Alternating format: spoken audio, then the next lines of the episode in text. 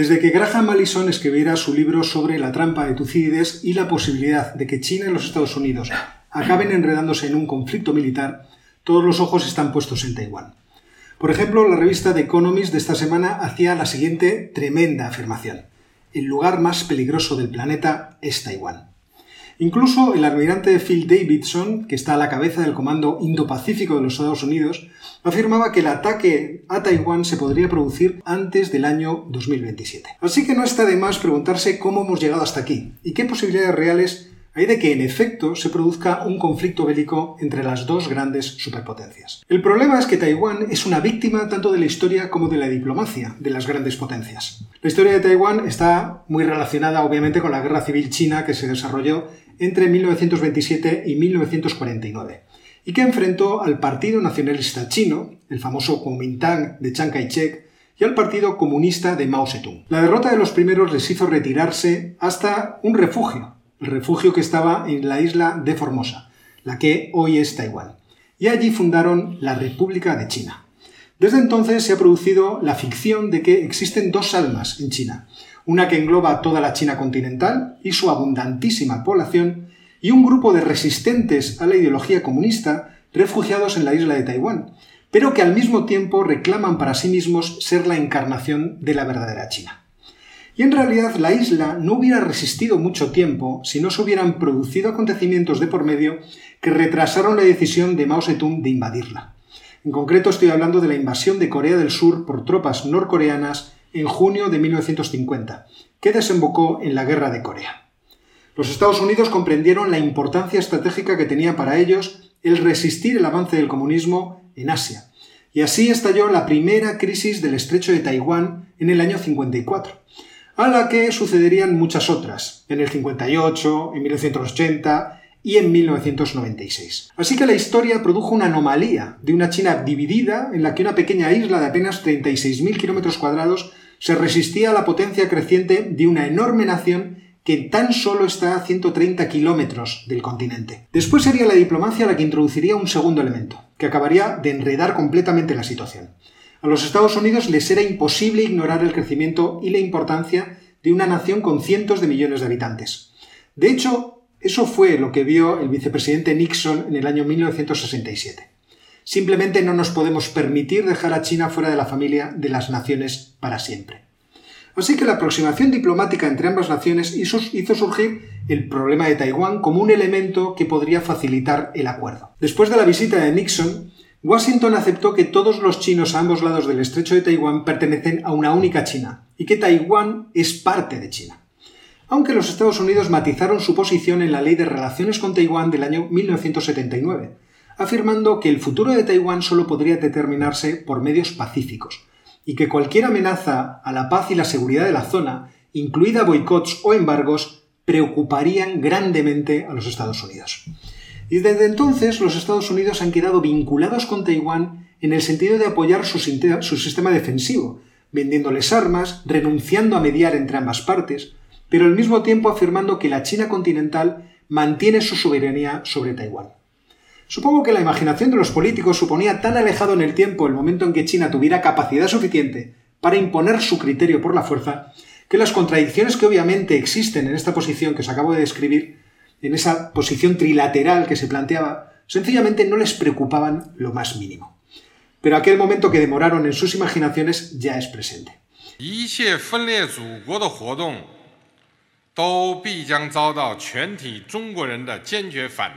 Y a día de hoy China es una potencia económica, demográfica y militar que reta la posición de los Estados Unidos, no solamente en Asia, sino en todo el mundo. Y ahora quedan por responder las preguntas más interesantes de todas.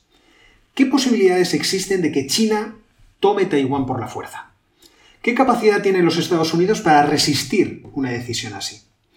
¿Qué implicaciones tendría todo esto en las relaciones internacionales de China con el resto del mundo? ¿Podría el resto del mundo prescindir de la existencia de China a estas alturas? ¿Cuál sería la, respuesta de otras naciones de Asia que pueden verse retadas en su independencia si es que China tiene éxito con Taiwán? Pues de estas y de otras cuestiones vamos a hablar hoy en Geopolinómicos. Y estas preguntas son las que voy a transmitir directamente a Jorge Turbo. Jorge, ¿qué tal? Hola, buenas tardes. Y Ángel Rodríguez. Buenas tardes. Ya me conocéis, soy Oscar Vara y podemos empezar por donde queráis. Si queréis, podemos empezar por la parte geopolítica. Contestando a las, a las preguntas Jorge, o, Jorge que sabe más de historia. o añadiendo, añadiendo datos. Eh, Un dato que hay que tener en cuenta es que en estos momentos, en las últimas elecciones en Taiwán, las ha ganado con cierta claridad un partido que no es favorable a los intereses de la reunificación. Como os podéis imaginar, en Taiwán la, la discusión política fundamental es cuáles tienen que ser las relaciones con China y eso se traslada a las posiciones de los políticos, de los políticos y de los partidos políticos. Y repito, en las últimas elecciones quien ha ganado no es proclive a ningún tipo de reunificación con China. Y eso también hay que tenerlo en cuenta, porque no es lo mismo una unificación, digamos, más o menos pacífica, que no requiere intervención militar, que enfrentarse a la oposición de la población taiwanesa y por tanto tener que invadir militarmente la cuestión. Ese será un problema inicial que habrá que plantearse, porque eso tiene efecto sobre lo que luego se hace o no se hace. A mí me parece interesante esto porque es verdad que hay una diferencia muy clara entre el Partido Progresista eh, Democrático, no sé si la traducción es No lo el sé. DPP, eh, que ahora mismo gobierna y que efectivamente tiene una deriva independentista, y por otra parte el Comintán, que, el- que siempre ha tenido El mejores antiguo partido. el antiguo partido eh, nacionalista, pero que hoy en día, que decías, eh, han gobernado hasta, me parece, 2016, es cuando entra Sí, el Partido. Progresista. Eh, fin, las- los primeros movimientos que siempre hicieron fueron de confraternización con el enemigo, vamos a decirlo así. Es decir, vamos a templar gaitas, vamos a Sí. colaborar. Al fin y al cabo, gran parte de los intereses económicos de Taiwán obviamente están en China, en la China Sí, continental. claro, claro. Entonces, el- es verdad que la, la entrada de la nueva presidenta ha causado una conmoción eh, tremenda dentro de, las relaciones. Claro, porque los chinos pensaban que eso, mm, entiendo yo, el gobierno chino pensaba que había una deriva más o menos natural de la población taiwanesa a ver las ventajas de una asociación más estrecha o a convertirse en una provincia de China. Ahora están viendo que no. Y también ahí hay un componente generacional. Es decir, los más mayores que pertenecían al Kuomintang, que apoyaban esas ideas, pues tienen una cierta idea de la relación con China que los más jóvenes no comparten. Y eso se refleja en, El las ejemplo, el ejemplo de Hong Kong también ayuda. Es que el ejemplo de Hong Kong, El ejemplo de Hong Kong yo creo que ayuda mucho. Yo, o sea, yo creo, clarifica, ¿verdad? yo creo que ahí lo que se ha producido es un error de cálculo monumental por parte de, de la China continental, de Xi Jinping, en Hong Kong. No ha sido realmente en Taiwán el problema, sino el problema ha sido en Hong Kong. Y va a pagar ese, ese error precisamente porque, como estamos viendo y como habéis comentado, ha reforzado el sentimiento independentista en Taiwán porque están viendo lo que está pasando en Hong Kong. Podía haber dejado a Hong Kong perfectamente tal y como estaba y muy probablemente en 10 años hubiera conseguido la, la reunificación, porque como decís, es una anomalía histórica que no tiene mucho sentido y Sí. los vínculos comerciales iban a ser pues sería una especie de isla avanzada, una zona económica especial, es como tantas otras hay en, hay en China, y en Sí, 30 sí. años estaba la cosa perfectamente equilibrada. Entonces yo creo que se han equivocado en Hong Kong los chinos y van a pagar muy caro el, el coste de ese error porque puede retrasar el proceso dos décadas tranquilamente.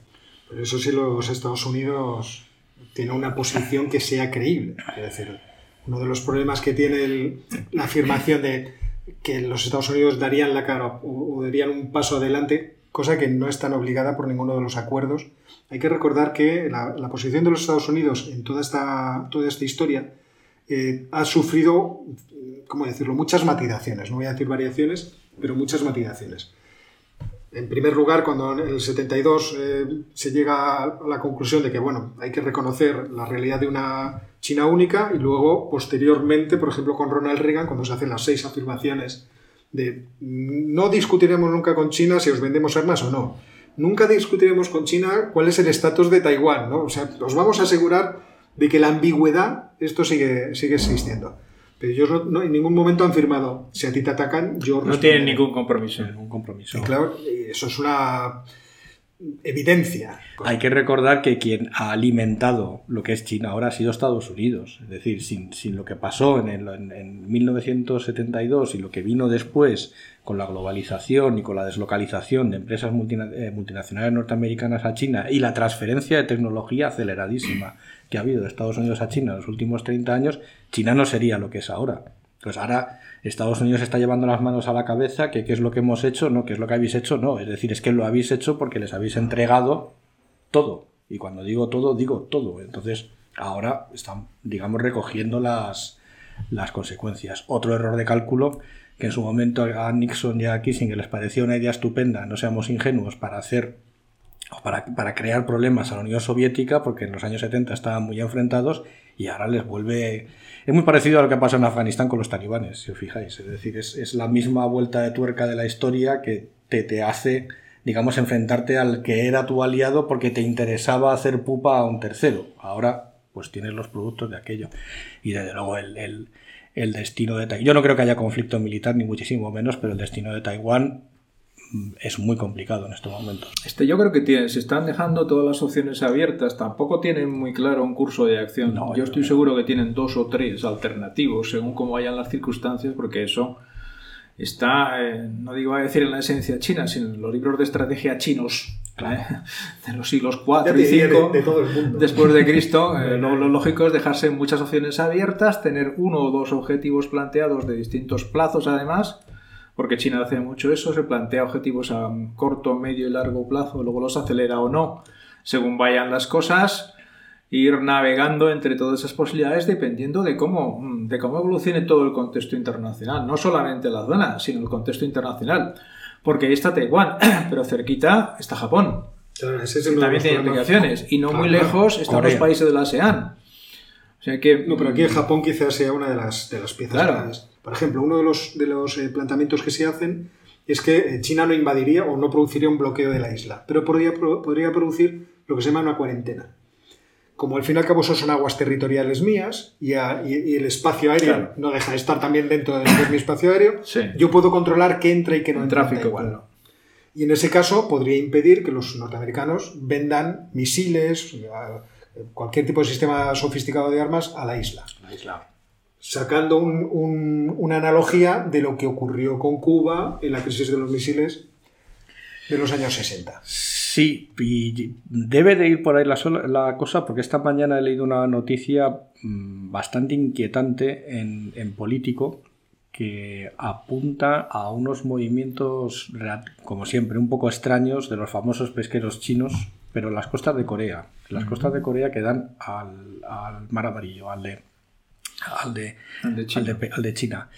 Y, y, el comentarista de político apunta a que los chinos se están empezando a preocupar bastante porque los Estados Unidos podrían imponer un bloqueo efectivo del mar completo y por lo tanto bloquear el acceso de, de las mercancías y del petróleo a Tianjin, al principal puerto de China que está Muy es, es parte de Pekín sí, ya sí, prácticamente, sí, 20 kilómetros. Entonces, no me ha llamado la atención la noticia de los famosos pesqueros indios, que ya, de chinos, que ya sabemos claro. lo que son, sino la, la, posibilidad de que los chinos estén pensando que Estados Unidos tiene capacidad suficiente para bloquear el mar de China. O sea, Yo... Ahí hay, hay, muchas alternativas. O sea, cuando estamos pensando en Japón, eh, Taiwán, son parte de la primera línea de islas que rodean la costa de, de China.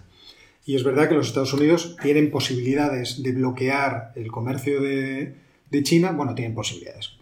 Si, si se produjera un, un, conflicto militar habría que verlo, pero en principio tienen posibilidades. Uh -huh. Pero eso también interrumpiría el tráfico de Corea del Sur, interrumpiría, el tráfico de Japón. O sea, quiero decir, no, no, esto, esto sería solo un desastre. Sería, sería solo, digamos, el, el, acceso al puerto de Tianjin. Ya, ya, pero quiero decir que todo, no ese, todo ese Japón, tipo pero... de, de medidas llevarían efectivamente a la posibilidad de la escalada. Por ejemplo, tomar Taiwán por la fuerza podría llevar a Japón a decir, yo seré el próximo. Claro, es lo más probable. Claro, en ese sentido, si se produce una estrategia que sea creíble por parte de los aliados de Taiwán, en el sentido de decir, si hacéis algo, nosotros haremos algo, entonces China, yo creo que prisa, prisa, a lo mejor la tiene Xi Jinping. Pero también es verdad que durante los últimos 30, 40 años la República Popular China, mm, sea cual sea la dirigencia, ha sido bastante realista en cuanto a los objetivos que se podían ir alcanzando y en qué plazos. Todo eso, evidentemente, será parte de un debate del que no nos enteraremos en absoluto en las altas esferas de- del Partido Comunista Chino. ¿Y qué pasaría además si hubiera un conflicto en Taiwán y de repente los, los microchips que se fabrican allí, que son fundamentales para la industria de todo el mundo y que tecnológicamente están mucho más avanzados que el resto de los países, dejarán de llegar? Sabes que encima Taiwán tiene una especificidad en ese sentido que es muy Sí. importante, tiene una posición relevante dentro de las cadenas globales de valor. Con lo cual tampoco parece. O sea, el- yo cuando leí el editorial, vamos, el, el artículo de, de The Economist me hizo mucha gracia porque es el típico clásico eh, caso de clickbait. ¿no? De, te voy a poner un titular, es el lugar más peligroso del mundo. Empieza el artículo además de forma muy agresiva, todo lo malo que puede ocurrir. Explosivo. Y cuando llega al final dice, bueno, pero los hay analistas menos pesimistas que ven la cosa de otra forma. Como los de esta casa. No preocuparse. Entonces, por ejemplo, hay, hay un, un estudio que, que recomiendo del Council of Foreign Affairs, parece que se llama, en donde hace todo un recorrido de cuál debería ser la estrategia de los Estados Unidos. Y qué tipos de estrategias podría plantear en cada una de, las, eh, de los escenarios y Claro. posibilidades, siempre diciendo lo que tenemos que ser es eh, creíbles. Tenemos que tener una estrategia Ya. que, lo- que a los chinos les diga, espera, tentámonos la ropa. Pero es divertido que al final dice, vamos a ver, preguntas que deberían responder los Estados Unidos. ¿Es Taiwán vital para los intereses de los Estados Unidos? Entendiendo por vital que amenace lo que le pase a Taiwán la eh, subsistencia de nuestro país, su estilo de vida, tal, tal? Su economía. Respuesta, no. Evidentemente, no. Kissinger el estado puro. ¿Se pueden, ¿Se pueden dar circunstancias en las cuales debamos intervenir? Sí. Se pueden dar circunstancias. En el caso de que China pues decidiera entrar, no, hubiera por allí americanos, los americanos murieran y entonces hubiera que tomar decisiones. Si, si escala el conflicto, entonces pues a lo mejor sí nos tenemos que meter. Y si los japoneses se metieran, entonces tendríamos que meternos de todas, todas. Luego hay un aspecto que a mí me parece que, que es también reseñable o que se puede comentar, es que, claro, eh, Taiwán es una democracia muy entusiásticamente demócrata y de hecho es el, el único territorio chino que se habla chino, que es, Sí, sí. creo, o sea, caída Hong Kong debe ser lo último que queda democrático hablando chino. Es, no sería un golpe muy grande para, para Occidente en términos de valores, en términos ideológicos. Es decir, China es tan potente que su autocracia puede plantar las condiciones de decir esto que es democrático deja de ser democrático porque me da la gana, porque es lo que ocurriría. O sea, Sí, eso seguro. mantendríamos todo como en Hong Kong, pero los, los, eh, representantes no podríais elegirlos vosotros. No, claro. Nosotros diríamos quiénes son entre los que podéis elegir. Ah, Sacaríamos la lista, Claro. que es lo que están Y haciendo eso en no Kong. sería, no sería muy duro para los valores de Occidente. Eh, eh, O sea, una derrota- Sí, para los valores sí, pero vamos a ver. Hay otras cosas. Y eso lo estamos viendo diariamente, no solo valores. Entonces. Pero quiere decir, hay otras cosas, el comer. el- pero eso es, eso es darle la razón. el, el comercio, etcétera, etcétera, sí, pero eso. El está- concepto chino, pero, pero seamos ricos. Pero está pasando. Está en pasando, Europa. Está pasando en todo Está el pasando en mundo. Europa y en todo el mundo. Entonces. ojo. ¿Crees que estamos un... En cierto modo sí estamos, estamos retrocediendo. Sí, sí, sí. Lo que estamos haciendo es darles menos peso con respecto a otras cosas. Sí. Eso es lo que estamos haciendo en media, ¿vale? No en todo el mundo, no en todas las circunstancias, pero en media eso es lo que se observa. Tú vas analizando país por país, ves que muchos de ellos se está dando prioridad a otras cosas sobre ese tipo de valores. Y eso tiene consecuencias en las relaciones internacionales, lógicamente. Las puede tener con China, las puede tener con Turquía, en fin, con Rusia.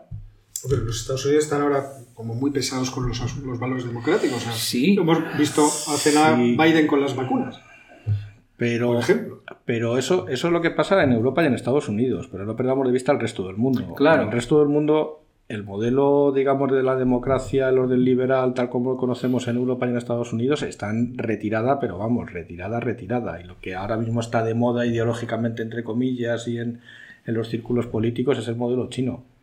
Es decir, autocracias más o menos, o sea, no, no estamos hablando de dictaduras en sentido No estamos estricto, hablando de autocracia, no estamos hablando de tiranía. Luego hablaremos de Gengis Khan, pues Gengis Khan no. El tirano se porta bien, Recuerda que el Pero- ti- el buen tirano tenía su, su propaganda en el pasado. ¿eh? hombre, claro. O sea, la tiranía puede ser un buen gobierno. Y la sigue teniendo. Hasta los clásicos griegos Y- hablaban de eso. Y desarrollo, desarrollo, desarrollo y desarrollo. Y entonces ese discurso está permeando muchísimo y el modelo occidental que ahora mismo Europa cuando negocia pone por encima del desarrollo económico unas determinadas condiciones, determinados valores, está en retirada franca porque es más exigente desde un punto de vista económico. Y entonces, cuando estás como Kenia, que no sabes si terminar tu central nuclear o estás con la presa porque tu, tu población, la mitad, no tiene electricidad, mm, este tipo de consideraciones... Te caen muy lejos. Te caen muy lejos. Cuando antes no había otro financiador, pues tenías que decir que sí, pero es que ahora que levantas el teléfono y te pone el dinero Pekín encima de la mesa sin preguntar, pues hemos terminado la discusión. Entonces, sí, estamos en retirada, pero en mucha retirada. Entonces lo que tenemos que hacer ahora es pasar a las noticias geopolíticas de la semana. Puede ser que perdamos de vista a Netanyahu como presidente de Israel o no. No, hombre, Qué no. pérdida. Sabemos que ha pasado el plazo que tenía determinada la Constitución israelí para que pudiera formar gobierno, no lo ha conseguido, con lo cual el presidente del país se ha girado a sus rivales, que por cierto tampoco son personas que se entiendan entre sí, pero que tienen un elemento en común. Y es que están todos en contra de, de Netanyahu. Y por lo tanto, sí, pueden llegar a algún tipo de acuerdo. Ahora, si tampoco lograran llegar a un acuerdo y elegir presidente, entonces tendríamos nuevas eh, elecciones en Israel. Ya veríamos, en fin, qué, qué es lo que supondría esto. Y qué supondría un gobierno también que no fuera Netanyahu. Es decir, cómo dentro de la política exterior e interior de Israel ¿Cómo influiría eso? Otra noticia muy importante durante esta, esta última semana ha sido las eh, violentas jornadas de protesta que ha vivido Colombia por la reforma eh, tributaria que había planteado Iván Duque. Y que yo creo que también se pueden poner en relación con eh, la polarización extrema que se vive en términos políticos por todo el mundo y que Sí. ha generado disturbios muy violentos en muchísimos países. Los ha generado aquí en España, en, en Cataluña, los ha generado en Francia con los eh, chalecos amarillos, los vemos por todo el mundo. Trágicamente, estos eh, disturbios además han ido acompañados de la violencia extrema también de la otra parte y esto ha producido una serie de muertes, más de una veintena, por lo, lo que por ahora está, se ha calculado, en el país. Así que ya veremos, ya tendremos eh, tiempo de analizar un poco más en detalle cuál es esta situación que se está produciendo en Colombia. Yo he de reconocer que no he estudiado en qué consistía la reforma eh, fiscal. Sé que Iván Duque no está en un momento de popularidad extraordinario y bueno, cuando llegó al poder inmediatamente quiso deshacer gran parte de los acuerdos de paz. Entonces, Sí. no sé, habría que analizar más en detalle la situación para tener un, un mejor juicio. Pero es una noticia, desde luego, que hay que tener en cuenta. Y la última noticia que yo traigo es los talibanes, lo que decía Ángel, porque efectivamente el anuncio de que las tropas de la OTAN antecedió por el anuncio de los Estados Unidos de que se iban a ir, ya está produciendo sus efectos eh, previstos. Los talibanes han hecho una ofensiva en varias provincias, demostrando que a ellos la paz no es lo que les interesa. Lo que les interesa es el poder. Entonces, el futuro de Afganistán se presenta como muy incierto. Traigo dos noticias, China y China, seguimos con, China hoy, y la primera es que además ha pasado bastante desapercibida. China ha lanzado un- el primer módulo de la futura Estación Espacial China. Vamos a tener dos estaciones espaciales en breve orbitando alrededor de la Tierra, la Estación Espacial Internacional y va a ser una que va a ser eh, íntegramente de, de propiedad china, con lo cual todo apunta a que la rivalidad estratégica que tienen Estados Unidos y China en la Tierra va a escalar al, espacio. Y la segunda es eh, China y la Unión Europea. La Unión Europea, como siempre, haciendo sus malabares y sus equilibrios. Acabamos de firmar hace nada un acuerdo de partenariado inversor con China para llegar a acuerdos de largo plazo y evitar las trabas que pone China a las inversiones europeas. Y la semana pasada hemos dado un paso atrás en esa dirección porque lo que ha aprobado la Unión Europea o va a proponer por lo menos la Comisión para que apruebe la, eh, la Unión Europea es un procedimiento para sancionar a aquellas empresas que operen en el mercado único europeo recibiendo subvenciones de terceros países. Entonces, ese título tan largo tiene un nombre. El título ese se puede comer un acrónimo, se llama China. no tiene, no tiene más. Entonces veremos, a ver, todo el mundo da por muerto el, en Bruselas, da por muerto el pacto que se firmó hace unos meses que he de reconocer que yo era muy optimista con ese pacto, pero bueno, los pactos ahí están. Está firmado con no activarlo y activarlo cuando la situación sea más propicia está. Oye, hay que seguir lo de la, el, el número de eh, sectores que la Unión Europea o la Comisión ha localizado como estratégicos. Hay un borrador que solamente se ha filtrado, lo leí en el, Sí. en el país, pero es una de esas Pues lo- cosas que hay que seguir. Lo traigo yo para la semana que viene. Si lo encuentras, si lo sabes. Sí, sí, sí, lo, seguro que lo encuentro. Bien, y la tercera tanda de noticias es un poco más, mm, más distinta, no trata de China. Afortunadamente, hay más cosas en el mundo. Primero, este, eh, eh, el domingo son elecciones en el Parlamento escocés. Eh, como me imagino que sabéis, los escoceses votaron en contra del Brexit con mucha claridad y el Partido Nacionalista Escocés ha prometido que si gana va a pedir un segundo referéndum. Eso sí, para 2023, con lo cual hay bastante plazo. Pero las implicaciones de esto a medio plazo son significativas. Como sabéis, se ha vendido el Brexit como una opción para que el Reino Unido esté muchísimo mejor fuera de la Unión Europea que dentro de la Unión Europea. Algunos empiezan a pensar que el reino desunido va a estar peor fuera de la Unión Europea que dentro de la Unión Europea y lo de Escocia se puede marcar aquí. La segunda noticia está en, en Estados Unidos y Centroamérica. La vicepresidenta Kamala Harris, que parece que está al mando de las políticas de inmigración en estos momentos en Estados Unidos, es uno de los temas que Biden parece que en cierto modo le ha delegado, eh, ha puesto en marcha un plan de ayuda urgente a los países centroamericanos, concretamente, sobre todo Guatemala, Honduras, El Salvador, 300 millones de dólares con el objetivo más o menos directo de que de alguna forma controlen la emigración desde esos países hacia Estados Unidos, que es un tema que también tendremos que seguir algún día tratar quizá, quizá más a fondo. Pero eso además eh, tiene la ventaja de que esto es por un mecanismo en el cual el dinero se puede disponer de forma inmediata porque no tiene que pasar por las cámaras norteamericanas. O sea que es prácticamente decidir que han tomado este dinero que posiblemente lo han sacado de proyectos relacionados con el muro de Trump ¿eh? y han decidido dedicarlo a esto porque es su prioridad. Y la tercera noticia nos lleva pues un poquito digamos un poquito más lejos, pero desgraciadamente me temo que bastante más cerca. Todo lo habéis oído, hay nuevas mm, variantes de la COVID-19 en la India. Están comenzando los ensayos clínicos y los estudios. Los estudios ya muestran que mm, parece ser que estas nuevas variantes se transmiten con más facilidad y sortean con más facilidad el sistema inmune.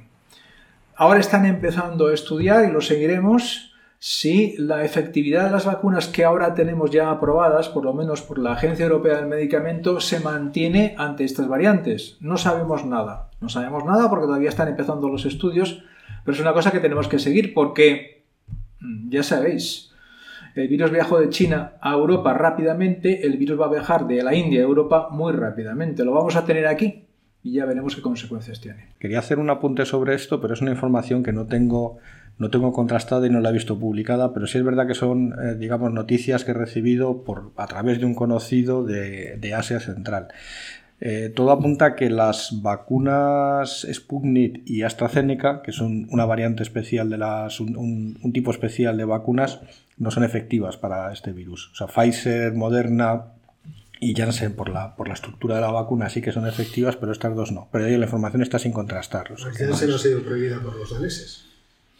Sí, pero eh, de- de- por lo mismo, por los trombos. O sea, no, no ha sido por no ha sido por, por esto, pero bueno, habrá que seguirlo. Sí, sí, sí. Bueno, pues acabar las noticias, nos vamos a la tertulia.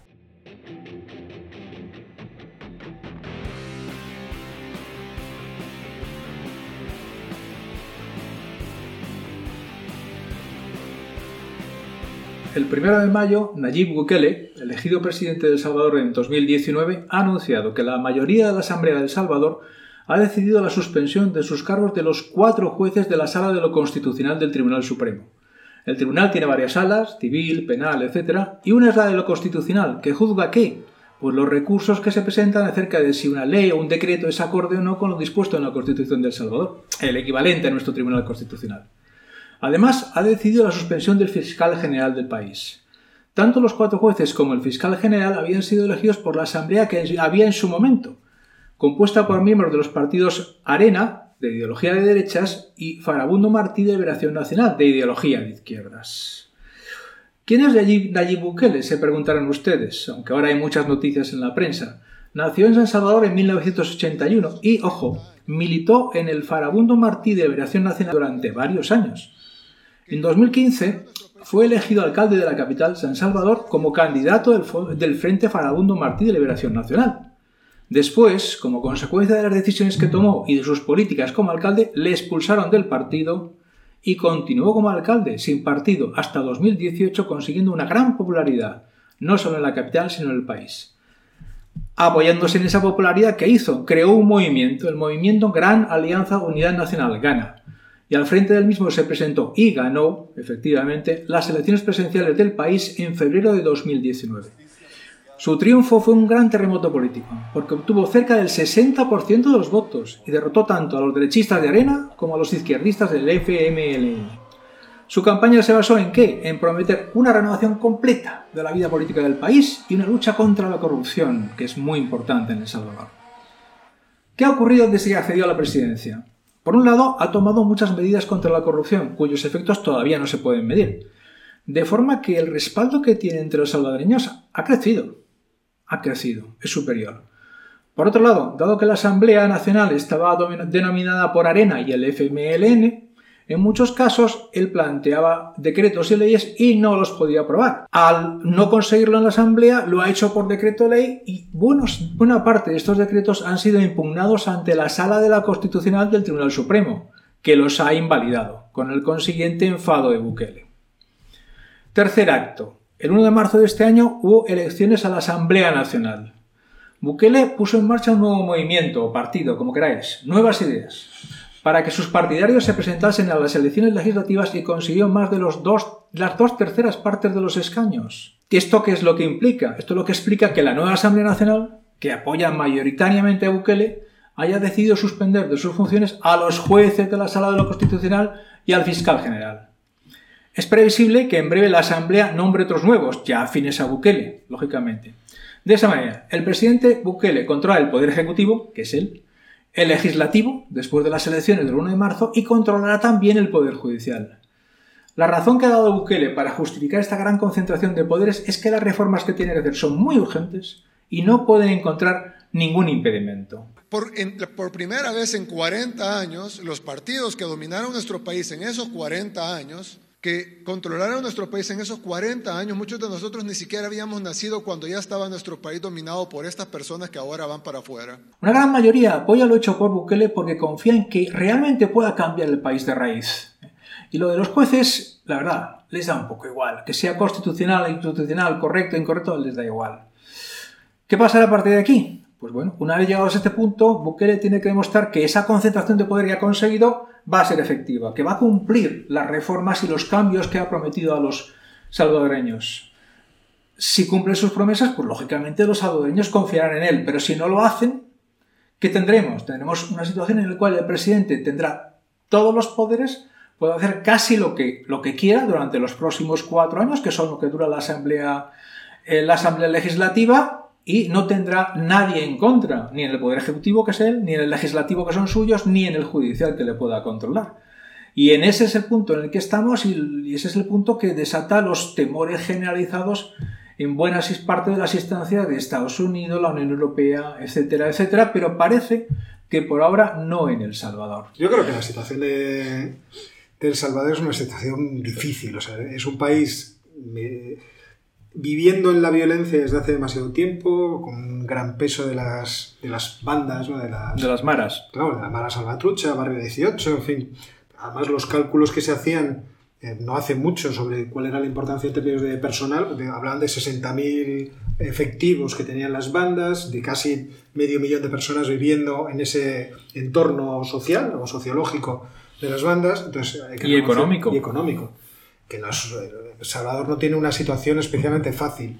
Luego además venían de 30 años o cuántos años de gobierno, no tanto, 30 este, años, a lo mejor me estoy yendo, de gobierno de arena, eh, de una guerra civil que duró 12 o 13 años, desde todos los años 80. Y, sí, sí. De ahí surgió el partido izquierdista. El partido izquierdista era la guerrilla que se convirtió a un partido político. Entonces no me extraña que los salvadoreños en un momento optarán por una solución providencialista, vamos a decirlo así, porque Bukele, además es que es una estrella. yo es que, el, fíjate que no, no, es cierto que El Salvador, pues, en fin, conozco lo que sabía, pero sí he visto muchos vídeos, o sea, Es verdad que en YouTube me he visto muchos vídeos de Bukele, de sus discursos, de sus eh, retos al gobierno, al, a la asamblea. a la asamblea. Le he visto rodeado de fuerzas de élite. Desde que iniciamos en este gobierno decidimos darle a la Fuerza Armada el lugar que se merece, el lugar que se ha ganado. Y así lo hemos hecho. De hacer unos discursos inflamados, además siempre con un punto religioso, porque él, apela mucho a la cuestión religiosa para defender su proyecto de transformación total y de pacificación del país. De un país que hay que recordar, yo me acuerdo que eh, Arena tuvo un primer proyecto militar para tratar de, controlar y pacificar el país que se llama Mano Dura. Y unos años después, yo creo que ya dentro de, este milenio, tuvo uno que era Super Mano Dura. Y el proyecto de, de, Bukele es también pacificación del territorio. O sea, que claramente el problema de, El Salvador es un problema de un Estado que no existe, vamos a decirlo, un Estado que es muy débil, no vamos a decir que no existe. que, no es, capaz de asegurar la, asegurar la seguridad y la vida y la paz de los habitantes, no es capaz, no es capaz. Y en eso, un personaje que es, que es un, ¿cómo lo han llamado? El presidente de los millennials. Es un millennial, es un hombre con un gran atractivo en las redes sociales y con un gran atractivo personal. O sea, cuando uno ve sus discursos, puede comprender fácilmente que la gente sí, sí, lo siga. porque es, un, es un outsider, es un tipo que viene de fuera del sistema político y que viene con, por lo menos, el discurso con las narices necesarias para transformarlo todo. A mí, desde luego, lo que me pasa es que me da un gran miedo todo este tipo de, personajes eh, mesiánicos que, que para solucionar todos los problemas rompen todas las instituciones, todos los eh, eh, contrapesos democráticos y concentran en ellos todo el poder, con lo cual, efectivamente, puede salir muy bien. Si sale bien, pero la experiencia histórica es que estas cosas no suelen salir bien. Ese es el, registro histórico que tenemos, es que no suele salir bien. Sí. Pues la, la visión de la vieja Europa confirma el diagnóstico porque según estaba hablando Jorge, que ha hecho una exposición brillante de, la, de lo que ha sido la, lo que está pasando en El Salvador ahora y después lo que ha contado Oscar, leyendo historia, ¿cuántas veces no hemos leído casos como estos? Y sobre todo remontándonos a la antigüedad clásica, la época griega y romana, eran casos que eran continuos, es decir, había una situación social y económica de tensión no resuelta, en este caso sí que es verdad que tenemos un caldo de cultivo de hartazgo probablemente de la población ante los partidos tradicionales que no han sido capaces de solucionar una, una los, desórdenes que, causan las maras y es una reacción, como bien has dicho, pues de buscar una solución providencial de alguien que nos saque de esto. El problema es que ese alguien, como lo hemos visto tantas veces, empieza por ser una solución y se acaba convirtiendo en un problema. Pero es que esta gente son unos problemas muy gordos y tenemos un caso que hemos hablado mucho de él y volveremos a hablar en un rato que es Vladimir Putin es más o menos lo mismo que pasó con Putin. Putin se presentó como un salvador que podía, digamos, sacar a la mafia rusa de las, de las calles de Moscú, que campaba a sus anchas, efectivamente lo sacó de las calles de Moscú, pacificó el país, pero ahora mismo es un problema para Rusia, como veremos después. No es un problema para el resto del mundo, es un problema para Rusia, que está lastrando su, movimiento. Bueno, hace muchos años. La situación en El Salvador yo creo que es, que es prácticamente esa, y encima se junta con un con un líder muy carismático y que tiene ese dominio además de las nuevas tecnologías que, los partidos tradicionales no lo tienen y el cóctel es explosivo, efectivamente. Sí, porque, bueno, además otro, una cuestión incidental, pero que influye en la percepción que se tiene de Bukele desde fuera, es que se posicionó muy a favor de Trump, personalmente y su movimiento. no es raro. Entonces, ya, no es raro, pero eso en este momento que Trump ya no está y en ese sentido la ola ha dado la vuelta en Estados Unidos, significa que la consideración que se tiene de él en Estados Unidos pues es totalmente distinta y bastante, bastante negativa a todos los niveles. Y luego apuntar que esto se, se inserta, ya, ya digo que depende de los resultados que dé, porque no sabemos qué resultado dará pero se inserta en una tradición muy habitual en América del Centro y del Sur y también en España que se llama caudillismo. Recurrimos a un caudillo que nos saca del atolladero, que soluciona todos nuestros problemas de un plumazo mediante un ejercicio bastante estricto de la disciplina y la autoridad. Esta es la una apuesta de la sociedad salvadoreña, porque es la que le ha dado dos terceras partes de los escaños en la Asamblea Nacional. es que esto no hay que olvidarlo en ningún momento. ¿Eh? No, que ese, darle las dos terceras partes fue en realidad la forma de solucionar lo que él pedía. Sí, sí, sí. Yo he tratado de conseguir los recursos y el, país me lo niega. Fue la escena cuando pidió esos créditos, creo que fue al Banco Interamericano de Desarrollo, y para obtenerlo necesitaba la aprobación, la aprobación del Congreso y el Congreso se lo niega, él mete al ejército en la sala azul para demostrar que el ejército está con él, que le van a acompañar hasta donde él quiera, y luego necesita esa transformación política para darme todas las herramientas que yo necesito. Claro, si, no cumple las expectativas, la desconfianza de los ciudadanos ya será absoluta. Será absoluta. vamos a ver, que esto también habría que... Yo le deseo que lo consiga, porque quiero decir, yo en eso soy también como sus votantes. O sea, yo, deseo que los políticos consigan sus objetivos, sobre todo si el objetivo es vamos a pacificar el país y vamos a hacer que el, que el Estado salvadoreño domine su territorio. Es que esa será, esa será la clave del arco para juzgar si tiene éxito o no. Si es capaz de acabar con la violencia de las maras y tomar el control de todo eso, y si es capaz de escapar de las garras de los narcotraficantes que se mueven de forma impune por el territorio, que llevan los, los cargamentos a través de El Salvador hacia donde sea.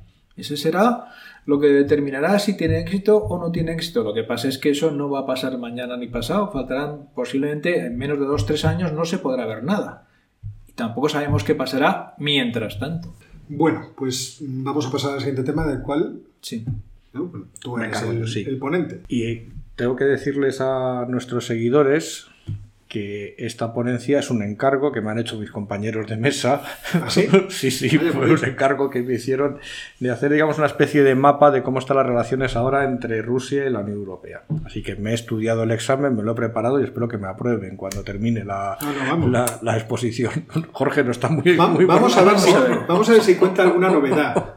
Que yo la verdad que lo pongo en duda.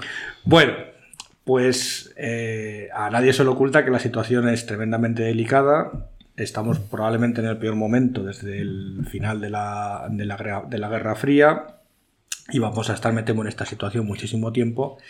Y lo que he hecho ha sido organizar un poco el, mapa en cuatro grandes áreas de conflicto que, que, tenemos más o menos identificadas y que están publicadas, porque luego hay otras áreas de conflicto que no llegan a los medios de comunicación y en esas, lógicamente, nosotros no podemos, no podemos dar contacto. Esas cuatro áreas son la primera, el mercado del gas, que sigue siendo un problema. La segunda es la zona de influencia, el intermarium, que es, que es la frontera, digamos, eh, de poder entre Rusia y la, y la Unión Europea.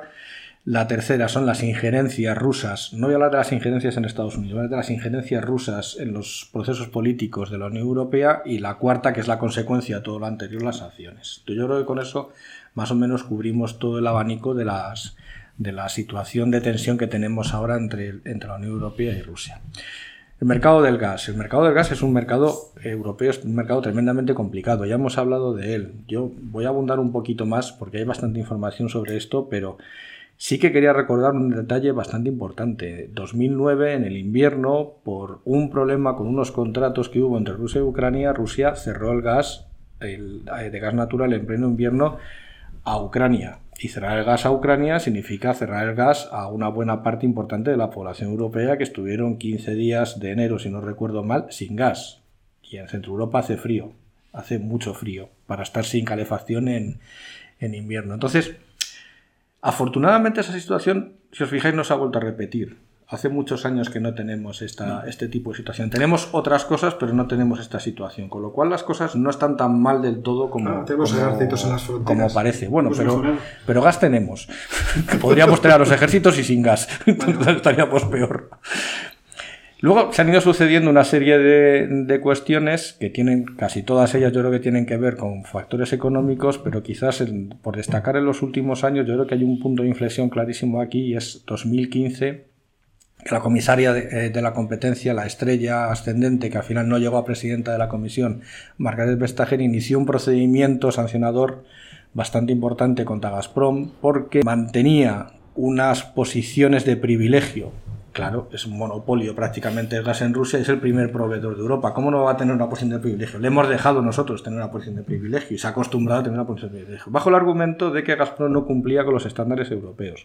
A lo cual Gazprom le dijo, mm, ¿de qué me estás hablando? ¿Qué estándares ¿qué europeos? ¿De qué? Si yo soy el Claro. único que os vende gas, porque habéis querido firmado que os. Dice, y que además... ¿Qué vas a hacer?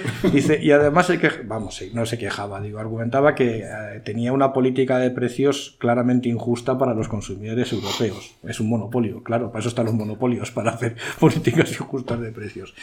Bueno, pues ese, procedimiento sigue, sigue ahí, pero no hay opción. Es decir, ahora mismo las, el 60% de las importaciones de gas de la Unión Europea son de Rusia, tenemos los, los gasoductos hechos y ahora vamos a hacer uno más, que veremos a ver si se termina o no, que es, digamos, la parte final de este conflicto, que es Nord Stream, que está ya prácticamente terminado y que vamos a ver si al final se aplica o no. Porque a raíz de los últimos acontecimientos parece ser que la posición de la Unión Europea respecto a, que no se termine el, gasoducto empieza a ser ya bastante, bastante firme, como explicaré al final. Esta es primera área de conflicto en la cual eh, no está resuelto y no creo, que, no creo que veamos que se resuelva en mucho tiempo. La segunda parte de conflicto es, digamos, la relación no de poder, sino la relación de influencia en el Intermarium, en ese espacio que hay entre el Mar Negro y el Mar Báltico que agrupa un montón de países.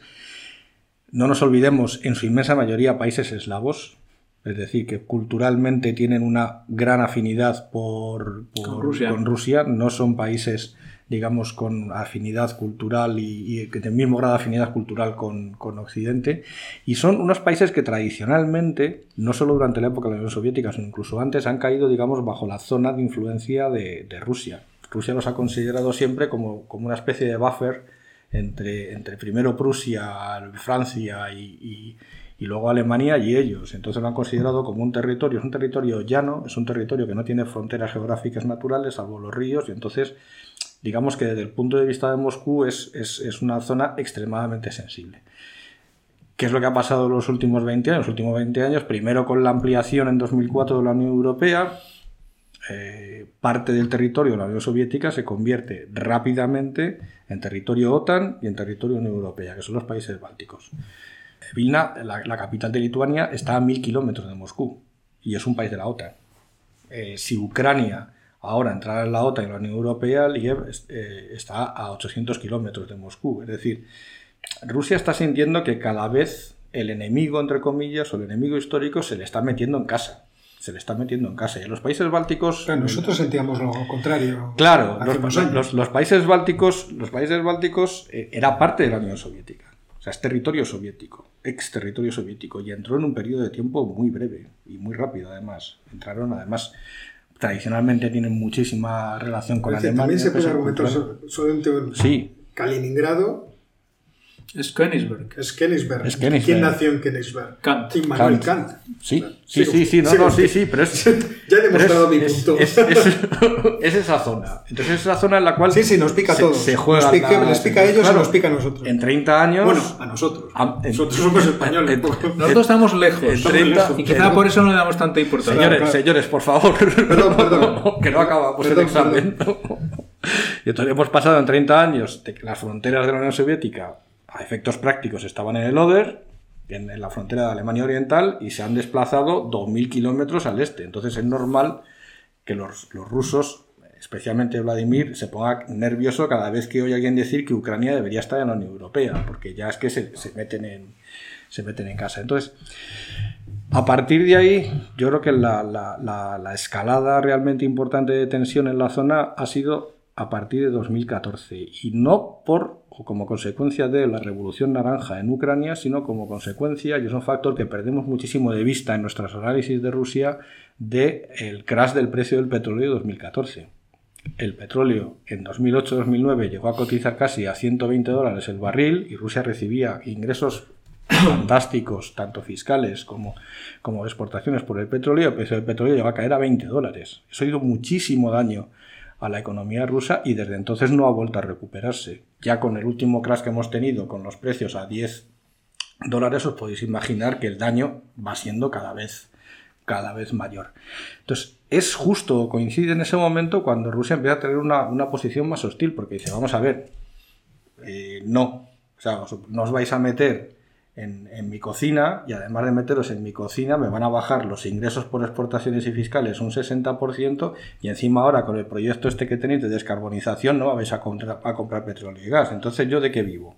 Entonces por eso yo creo que ahí estamos entendiendo mal el planteamiento ruso y yo creo que por eso hay quizás sería bastante más constructivo no una aproximación a Rusia de sanciones, sino una aproximación de diálogo y entender el problema económico que tienen, que es un problema económico bastante serio. Pero eso cuando no esté Putin. Puedo hacer una sí, claro. breve cuña. Pero es que también Putin, yo es alguna cosa que defiendo mucho, se ha obstinado en crear pues una red clientelar de empresas y, y evitar la competencia, incluso la inversión extranjera directa, y eso hace que el crecimiento de Rusia o la competitividad de Rusia sea menor. Entonces, eso también es pecado suyo. Podrían tener una economía más potente. Es, es pecado de todos, porque es Putin el que ha creado ese conglomerado o el conglomerado ha, creado a Putin. Eso es otra cuestión que podríamos estudiar más, adelante. Un especial Siloviki. Sí, sí, hay que hacer un especial de porque hubo un momento que todos los que salían del gobierno de Putin del Ministerio de Defensa, Fuerzas de Seguridad, iban todos derechos a alguna gran empresa o un gran banco. Continúa, Lo estás haciendo muy bien. Muchas gracias, muchas gracias, profesores. El tercer punto de conflicto, que es quizás el, que uno de los que más pican y más molestan es la, supuesta, aunque parece que está bastante demostrada, injerencia del Kremlin en los procesos políticos occidentales, empezando por el Brexit, pasando por las elecciones de 2016, las últimas más recientes, y la financiación. Ojo, porque esto es manual KGB soviético, pero están escribiendo la versión 2.0, porque si antes la estrategia soviética en Europa Occidental era financiar a grupos de ultraizquierda y agitadores de ultraizquierda y terroristas de ultraizquierda, ahora les da igual. Ahora financian a todo el mundo que esté en contra de la Unión Europea. Lo cual es de libro.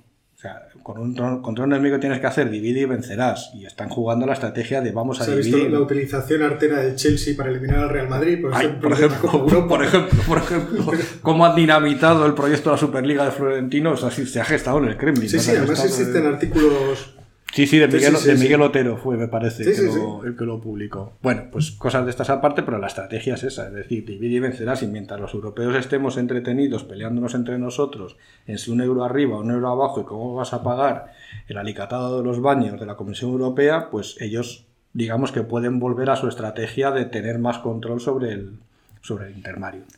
Entonces, eso lo vamos a seguir viendo también porque les ha funcionado muy bien. O sea, han hecho realmente campañas eh, espectaculares. La del Brexit, al parecer, ha sido una, obra maestra de inteligencia, cómo han gestionado las redes sociales y las fake y los, mensajes que circulan por WhatsApp, y está por demostrar lo que pasó en Estados Unidos en 2016. Luego, yo creo que ese proceso seguirá estando. Yo creo que se van a replegar de financiar a los partidos más extremistas porque yo creo que ya el, electorado puede empezar a castigarles en Europa y entonces mm, veremos a ver cómo, cómo termina esa jugada. Luego, ¿todo esto en qué se desemboca? Todo esto desemboca en un cruce eh, de, sanciones entre unos y otros que ha llegado al final, a su punto álgido. Esta semana ha sido cuando Rusia ha vetado al, presidente del Parlamento Europeo, que en teoría es la máxima autoridad institucional de la Unión Europea, la entrada a Rusia, y a una comisaria que ha sido muy él, pues ha puesto la comisaria, Vera Kurosova, se ha puesto como una fiera y ha dicho que esto es por no sé qué, bueno, amenazándoles poco más. Es que, claro, es que, la, comisaria es búlgara. Los búlgaros y los rusos casi comparten idioma y desde luego escritura y se conocen muy bien. Se conocen muy bien. Entonces, como buenos vecinos, pues se llevan como buenos vecinos, pues eh, se conocen muy bien y, se, este saben de se llevan mal y saben, de qué van. Entonces yo, como resumen del análisis, creo que el problema, que es lo que decíamos antes, el Putin llegó como como parte de la solución y ahora es el problema, pero es el problema para Rusia, porque todo lo que hemos estado hablando son problemas internos en Rusia, porque lo que no sabemos y los que no tienen voz son los habitantes rusos que están sufriendo las consecuencias de tener un sistema económico monopolista que aunque les subvenciona algunas cosas les impide disfrutar de otras, tienen un bloqueo autoimpuesto por los rusos a las importaciones de alimentos europeos, que eso me imagino que también estará haciendo daño al bolsillo de los de los rusos y luego tienen un sistema no de represión, porque no se puede decir de represión, pero sí de, de inseguridad, que yo creo que el, el epítome de eso es el caso Navalny, que, que parece ser que sí, parece ser que no, y nunca sabes en qué es, es, es un juego muy de inteligencia que nunca tiene la opinión pública la certeza de qué está pasando con, con este señor. Entonces, la apuesta desde el- de los Estados Unidos y de la Unión Europea, pero yo creo que instigada por Estados Unidos de ser muy asertivo y muy agresivo por Putin, puede funcionar en el corto plazo para parar los movimientos de tropa en Ucrania, que seguro que habrá funcionado, pero a largo plazo creo que es una estrategia equivocada, ya que hay que ganarse de nuevo otra vez y hay que ganársele con el diálogo al pueblo ruso. Pero eso solo va a pasar cuando Putin ya no esté. Sí, porque Putin difícilmente No va a dejar el va a poder. dejar el poder. O sea, ya lo demostró cuando hizo la, la reforma aquella. Yo paso a ser el primer ministro y me No, no, no, no, no, el no va a presidente dejar- y luego no va a dejar deshacemos. el- no va a dejar el poder. Entonces, es, es- la situación es delicadísima, pero insisto, yo no. Me pasa igual que con lo de Taiwán. Eh, es- Estoy convencido casi al 100% que no va a dar lugar a un conflicto armado, pero sí va a ser un conflicto de estos de, de baja intensidad, de re- redes sociales, de desinformación, de Oh, aquí, de episodios, y muy de episodios. lo que es evidente, como decía Ángel, es que mm, Rusia intenta ganar influencia en diversos países, sobre todo de Europa del Este, con algunos de los cuales tiene más afinidad que con otros, o que consigue conectar con los dirigentes de esos países, como una forma de que la Unión Europea sea algo más débil, que es lo que él ve como una opción, una opción clarísima. Que ojo, que eso puede incluir eh, hasta al partido de Matteo Salvini en, Sí, sí, no, en no, Italia. no, no, es que- es que- No estamos hablando solamente de Es que Hungría. eso es no, lo que están no, jugando. no, están jugando que el, el conservadurismo frente a. No, ¿Cómo decirlo? El progresismo. No, está, está jugando a la- el globalismo, esto que se llama ahora el globalismo, ¿no? Porque Intenta, int- yo creo que intenta eh, apoyar a todos aquellos que ponen trabas a que la Unión Europea crezca, se cohesione. Pero no solamente, o sea, hay mucha gente que Exacto. interpreta a Putin en el sentido de que defiende un mundo conservador que eh, toda la ideología progresista está eliminando. O está O sea, un mundo, digamos, tradicional. Sí, sí. esto- Una forma de vida. claro, o sea, Sí, sí, sí. No estoy en contra de la homosexualidad, pero no permito que se fomenten y que se manifiesten. Sí. Y, que- y eso hay mucha gente que dice, ah, pues mire qué bien, porque estoy harto de la agenda que me- Vale. todo el día me bombardean. ¿Y el qué pasa con la igualdad de las mujeres? Hombre, pues mire usted, esto lo adaptamos de una forma distinta. En Rusia, ¿qué necesidad hay? Las mujeres mejor en casa. Ah, pues fíjese, qué bien, qué estupendo. Sí, pues la inmigración, la inmigración, que se quede en su casa, ponemos todo tipo de trabas, que es un poco el discurso que, que se ve el presidente de Polonia el otro día en el, en el Parlamento Europeo. Sí, sí. Ustedes me van a decir a mí qué política tengo que hacer, no me da la gana. O en Y Hungría, además, es un caso además más nos va mejor que a ustedes. O el caso de, esto de Hungría Claro, es, de decir manual. Orbán es el hombre de Putin. Que ahí detrás Consejo de está, está Putin dando ejemplo. Sí, sí, claro, claro. Entonces hay mucha gente, Lidera eso. mucha gente aquí en Europa Sí, y sí. en otros países que cuando ven a Putin le ven como una referencia de ese sentido común Sí, sí, que tiene sí. el conservadurismo.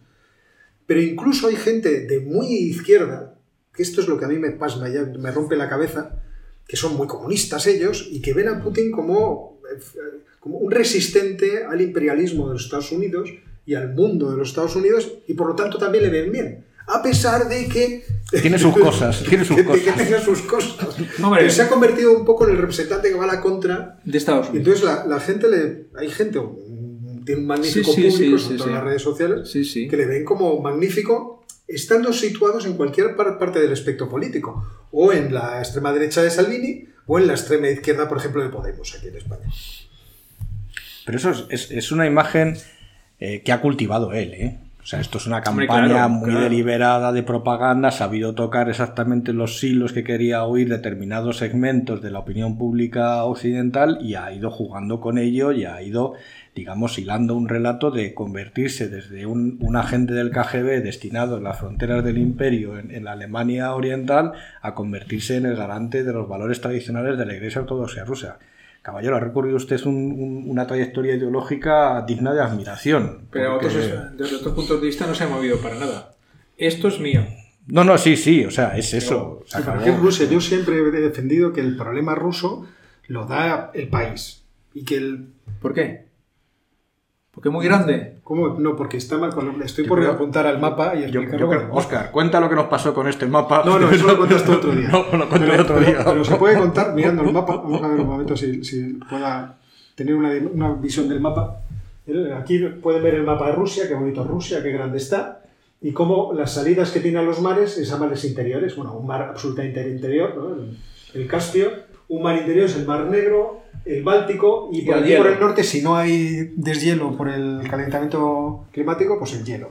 Entonces está muy mal colocado en el mapa. Y luego tenemos aquí los Urales, bueno, los tenemos aquí situados, ¿no? los Urales, y todo esto son llanuras, llanuras, llanuras que llegan hasta Europa. Y además todo, todo es una llanura por el norte de Europa hasta los Pirineos. Hasta los Pirineos, Entonces, ¿cómo se defiende un territorio en el que la barrera natural está a tus espaldas, no está enfrente tuyo? Claro, es el problema ruso, Luego, claro. Siglo XVII fueron los, los suecos invadiéndoles, Sí, sí, o XVIII. El XIX fueron los franceses, el XX fueron los alemanes. A mí no me extraña que los rusos tengan cierta antipatía por el público. Entonces, claro, o sea, a mí me ponen de presidente aquí en Moscú, digo, la leche, o sea, tenemos un problema muy grande. Además, todo este territorio maravilloso que tenemos aquí lleno de todo tipo de recursos naturales, algún día el vecino chino, que tenemos frontera con él por el, por el río Amur, pues sabemos que el, el chino también estuvo aquí. No, no, no. Un día le puede dar por no, no, ahí, sí, ahí sí que no, no. A los No. chinos lo han probado, pero no les ha gustado el clima. gustado. Históricamente Hace no les ha mucho- Yo ya gustado. he Hace mucho frío, también, hace mucho hace No les ha frío. gustado. Pero quiero decir, siempre hay una sensación en el ruso de leches, esto es difícil de manejar. Entonces hay que estar siempre al ataque, hay que empujar a la gente hacia afuera para que nos dejen paz. Ya el colmo hubiera sido, aquí no, no lo podemos ver, pero no está en el mapa, si hubieran logrado hacerse con los estrechos turcos. Ya. Que eso es un objetivo maravilloso Lo para ellos. Lo lo- intentaron, lo lo intentaron a final del 19. Entonces, todas estas dificultades que da, que da Rusia por su geografía, las da a cualquier presidente que se siente Sí, sí, da igual quién esté. Entonces me, pondrían poner a- me podría poner a mí mañana, me sentaría allí y en un rato diría, leches, me entra entrando aquí un putinismo, A así Berlín. por- de forma interna. A Berlín. y a eso me refiero. Sí, sí, no. Vamos a pasar a nuestro sátrapa favorito. Hoy vamos a hablar de un sátrapa, pero que en realidad, puesto en contexto de la época, no es tan sátrapa. Eh, Ya, ya empezamos, ya empezamos. Ya empezamos a Nos desdecimos nada más empezar. nos vamos a referir a Genghis Khan, que es uno de los, eh, en, la- en el imaginario popular, es uno de estos grandes, grandes guerreros saqueadores, constructores, destructores, etcétera, etcétera, al cual se asocia con todo tipo de maldades, a veces comparado con Atila, ¿no? Entonces, vamos a ubicarlo en su sitio y ver las implicaciones que tiene y hasta qué punto es un sátrapa como los actuales. Eh, ¿Qué es Genghis Khan? Primero es un señor que no se llama así, se llama Temujin, cuando nace, en 1155. Hasta 50 años después, cuando no ha conseguido prosperar mucho, no se cambia el nombre por Genghis Khan, que es cuando tiene derecho a ponerse un nombre que acabe en Khan, que es algo así como jefe, emperador, etcétera, etcétera. Mientras tanto tiene otro nombre, que nace en una tribu de los mongoles que en ese momento eran solamente una de las varias tribus que había en Mongolia. Estaban los keraitas, estaban los naimanos, estaban los uigures. Había muchas tribus y en cada tribu había varios clanes. Él formaba parte de un clan, de un clan pequeño, no muy importante. Eh, formaba parte de la aristocracia de ese clan porque tenía caballos, era lo que distinguía a la aristocracia de los demás. Los que no tenían caballos tenían vacas y tal, no eran aristocracia. Y pero no tenía apenas una, una, gran cantidad de ganado y además a la muerte de su padre tuvieron muchos problemas y él y sus hermanos vagaron por toda Mongolia con los caballos para arriba y para abajo porque a veces no tenían ni pastos. Es decir, eran, dentro de lo que cabe eran aristócratas pero muy pobres. Entonces, ¿qué hace durante esos muchos años que estaba vagando por las estepas de Mongolia? Pues eh, Genghis crea un embrión de lo que luego sería su ejército, una milicia muy bien aguerrida, muy bien instruida, muy bien estructurada, por ejemplo, los divide en grupos de 10, 100, 10.000, etcétera, etcétera, los arma bien, les da fuentes de información, toma información de todo, los organiza, pero en, en grupos pequeños. Pero es una milicia, a mí, a veces esto me recuerda lo que, lo, que hice, lo que hicieron las mesnadas del Cid, que era parecido. Es una milicia que estaba muy bien estructurada, estaba muy bien organizada y por tanto eh, era una fuerza de choque bastante grande en los enfrentamientos entre diversas tribus mongolas. Temujin, a base de alianzas con unos y con otros, y luego de traicionar esas alianzas, consigue dominar a los keraitas, a los naimanos, a los uigures, y más o menos crea, no un imperio, porque eso no era la verdad, sino una alianza entre tribus, entre las distintas tribus que tenían nombres distintos y a partir de entonces todos son considerados mongoles. Los mongoles eran solamente una tribu, de todo lo que había en Mongolia. A partir de ese momento son mongoles.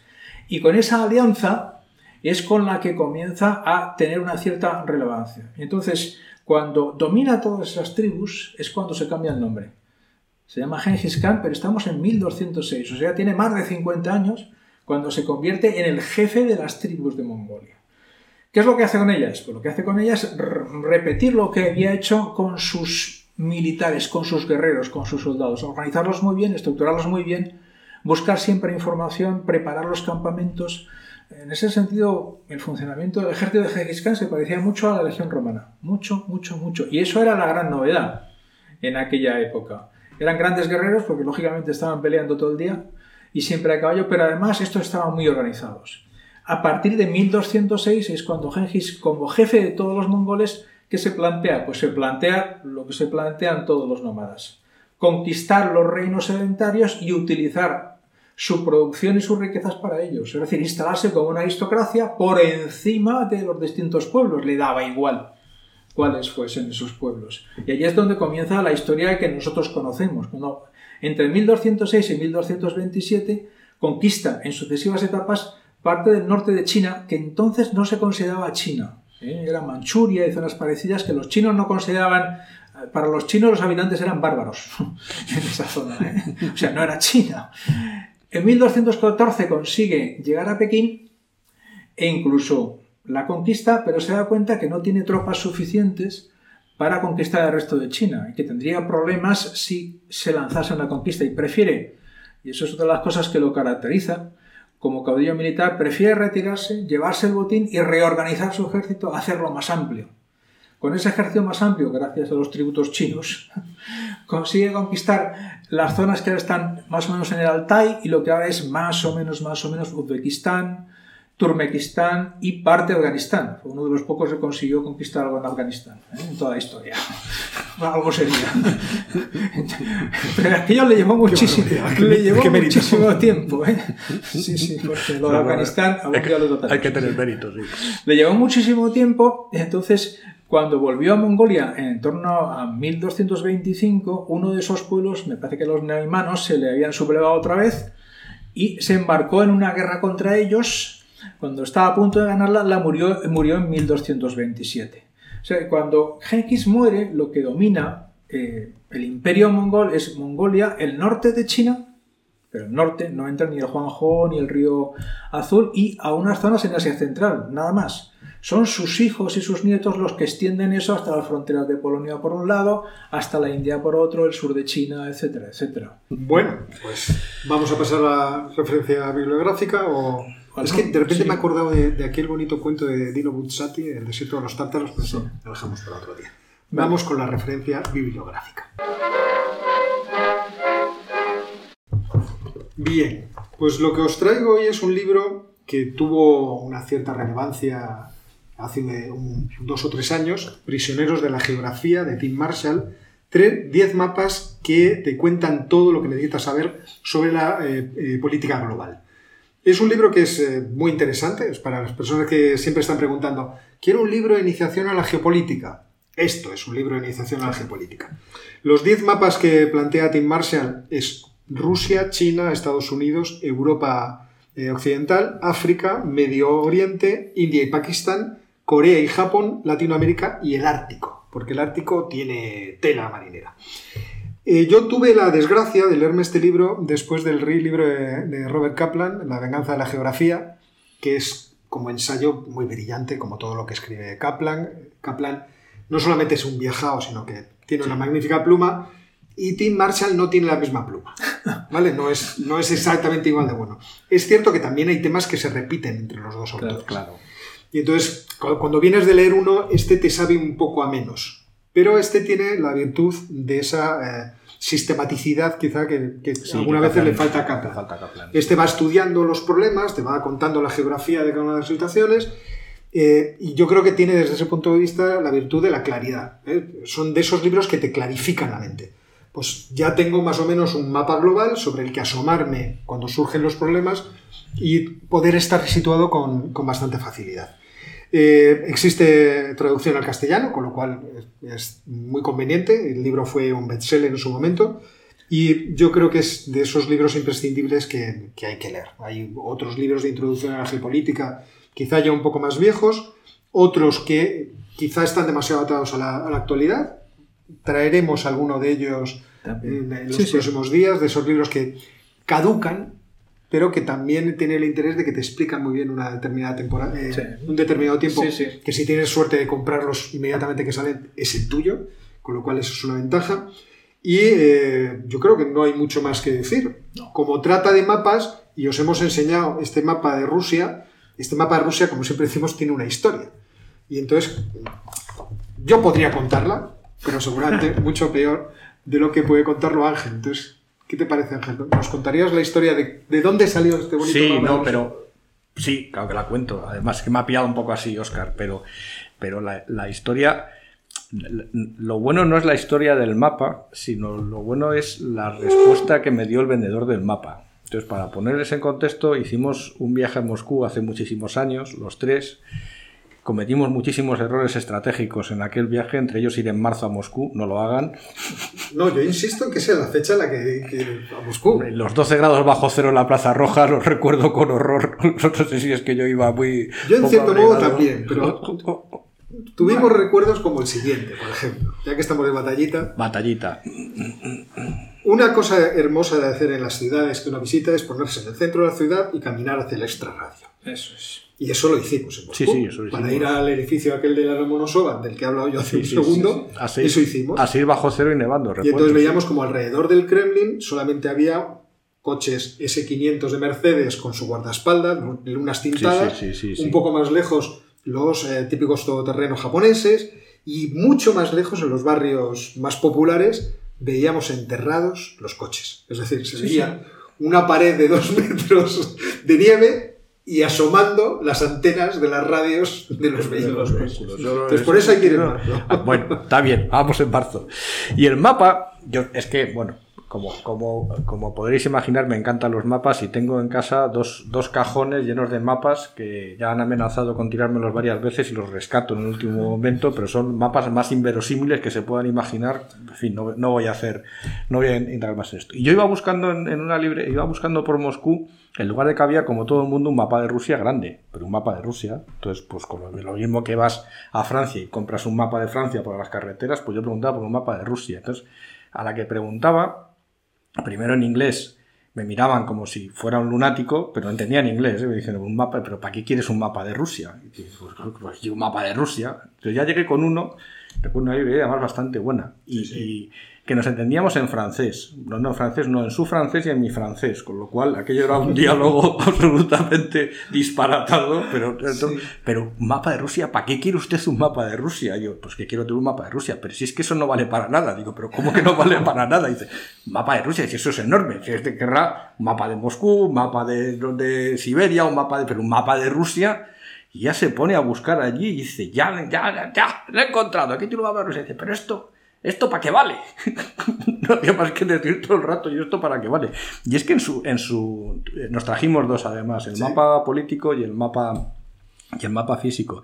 Y es que claro, para ellos efectivamente es tan grande y es tan inmenso que es que no tiene sentido manejar algo de esta escala, porque no, es- no tiene, para ellos no tiene ningún contenido informativo. O sea, tiene un contenido informativo como mucho a lo mejor un mapa de, de la Rusia mal llamada europea, que es la que está de los Urales al, al oeste, o, o un mapa de Kamchatka, o un mapa quizás de las regiones Claro. más habitadas del sur de Rusia, pero un mapa del país entero es una extensión de terreno tan sumamente inmensa y desde el punto de vista humano y el punto de vista económico y, y social es, es no hay nada porque no hay nada porque Rusia en realidad es es una pequeña franja que hay entre Vladivostok y, y Moscú prácticamente porque el resto está todo deshabitado que es que no, no tiene ningún sentido tener un mapa de estas, de estas dimensiones. Pero lo conseguimos y además Sí. en francés lo cual tiene en nuestro francés. Y además, además con una circunstancia especial, porque fue muy cerca del... Bueno, casi todo, no casi todo, pero muchas cosas bonitas de, de ese viaje se produjeron alrededor del Hotel Metropol, de- que es un hotel que tiene una resonancia especial, aunque sea muy tonta, porque las novelas de un eh, novelista de novela negra, se llama Boris Akunin, eh, están situadas muchas De veces en el Hotel Metropol, porque era el lugar más cosmopolita que había en Moscú, donde la sociedad, entonces el, el detective Fandorin solía siempre hacer sus eh, actividades y sus negocios Alrededor de- alrededor de esa, de esa sociedad cosmopolita de todo el mundo, en realidad, Sí. Que acababa recalando en el Hotel Metrópoli. Y con esta bomba informativa despedimos el Geopolíticos de esta semana. Pues muchas gracias a los dos. Muchas gracias. y hasta la semana que viene.